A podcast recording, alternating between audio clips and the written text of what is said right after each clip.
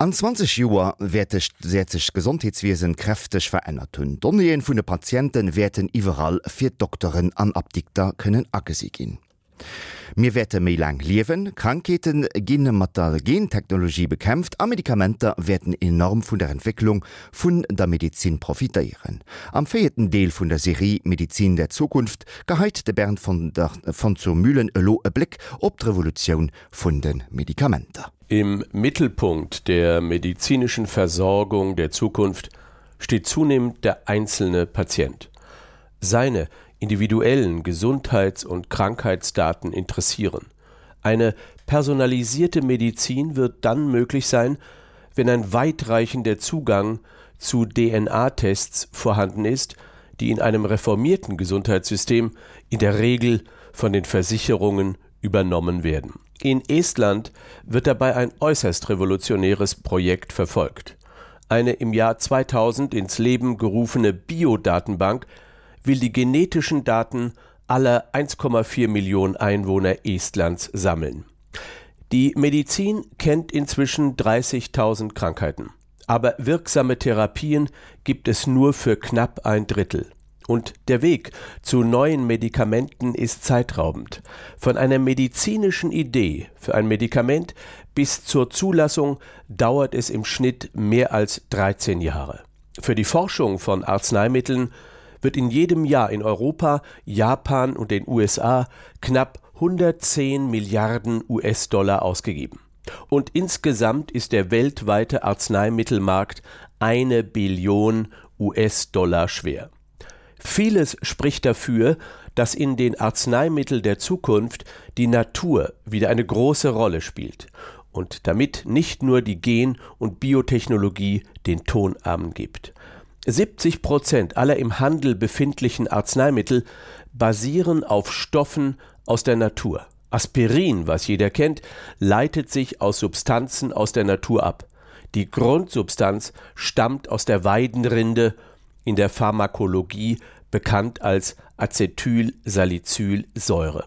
Bei der Behandlung von Herz-Kreislauf-Erkrankungen und dem Krebs glauben Wissenschaftler in Mikroorganismen, in Pilzen, Pflanzen und im Ozean fündig zu werden, um die Medikamente der Zukunft zu gestalten. Biologen suchen in den tropischen Regenwäldern und im Polareis nach Strukturen und Stoffen, die sich in Arzneimitteln anwenden lassen. In der Natur ist noch viel für die Arzneimittelentwicklung zu entdecken, denn nur 1,7 Millionen Arten von Pflanzen und Tieren wurden bislang erforscht, aber mindestens noch drei Millionen, manche Forscher sprechen sogar von 30 Millionen Arten, sind in Afrika, der Amazonasregion oder den Tiefen des Ozeans noch nicht erforscht. 500 Millionen chemische Verbindungen erwartet man im Ozean. Knapp nur 100.000 sind bekannt und nur 40 Präparate aus dem Ozean sind derzeit in der klinischen Prüfung. Im Eis der Antarktis oder der Arktis besiedeln 20 Millionen Organismen jeweils einen Milliliter Eiswasser. Man nimmt an, dass diese Mikroorganismen im Kampf gegen Kälte und Salz über chemische Waffen verfügen, mit denen sie sich nicht nur selbst schützen können, sondern auch das Wachstum von Konkurrenten unterbinden können. Ziel der Wissenschaft ist es, Naturstoffe zu finden, aus denen sich neue Arzneimittel entwickeln ließen. Auf der anderen Seite steigt die Tendenz der Arzneimittel, die mittels Gentechnik hergestellt werden. Die wichtigsten Wirkstoffe aus der Gentechnik gewonnen sind Präparate gegen Blutkrankheiten. Aber auch die Volkskrankheit Diabetik, die Krankheit Multiple Sklerose und Antikörper gegen Krebserkrankungen kommen aus den gentechnischen Laboren. Die Gentechnik verfügt über einen großen Vorteil. Wirkstoffe, die früher nur sehr kostspielig gewonnen werden konnten, lassen sich in der Gentechnik nahezu in beliebiger Menge herstellen.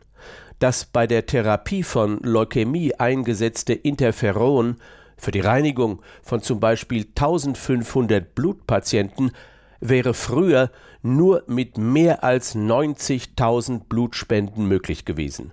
Heute wird ein gentechnisch verändertes Bakterium hergestellt. Die Gentechniker platzieren die Bauanleitung eines Eiweißes in einer tierischen Zelle oder in das Bakterium ein. Die Tochterzellen des Klons werden vermehrt und am Ende wird der gewünschte Wirkstoff gewonnen. Und neben den gentechnischen Verfahren aus Bakterien und tierischen Zellkulturen haben Pflanzen jetzt auch Hochkonjunktur bei den Gentechnikern. Pflanzen liefern Proteine in hoher Qualität und wieder spielt der Kostenfaktor eine große Rolle. Wirkstoffe aus Pflanzen zu gewinnen, ist 50-fach kostengünstiger als aus Bakterien oder tierischen Zellkulturen. Antikörper gegen HIV oder gegen Tumor stammen aus Tabak oder Mais.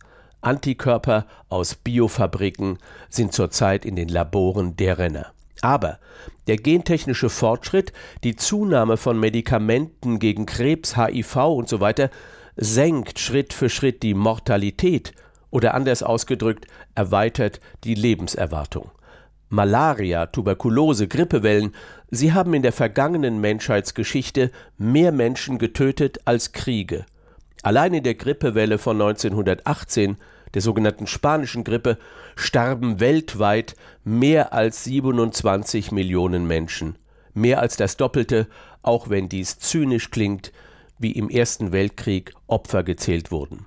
Heute leben wir bereits in der Postgenomphase der Arzneimittelentwicklung. Der Blick auf die Gene, ihre Veränderung, lässt eine viel genauere Bestimmung der pathologischen Ursachen zu und eine genauere Therapie. Früher wurden Krankheiten nur über Symptome diagnostiziert, und jetzt liegen vor der Medizin und der Arzneimittelentwicklung die drei inhaltlichen Dimensionen gesund, krank und gefährdet. Und der genetische Status gefährdet wird dann krankheitsrelevant, wenn der Mensch bzw. seine genetische Struktur Mutationen entwickelt. Also revolutioniert sich die Diagnostik. Sie konzentriert sich nicht mehr nur auf den Nachweis von Krankheiten, sondern auch auf den Nachweis von Krankheitsrisiken. Alle Krankheiten beruhen auf Fehlfunktionen von Molekülen.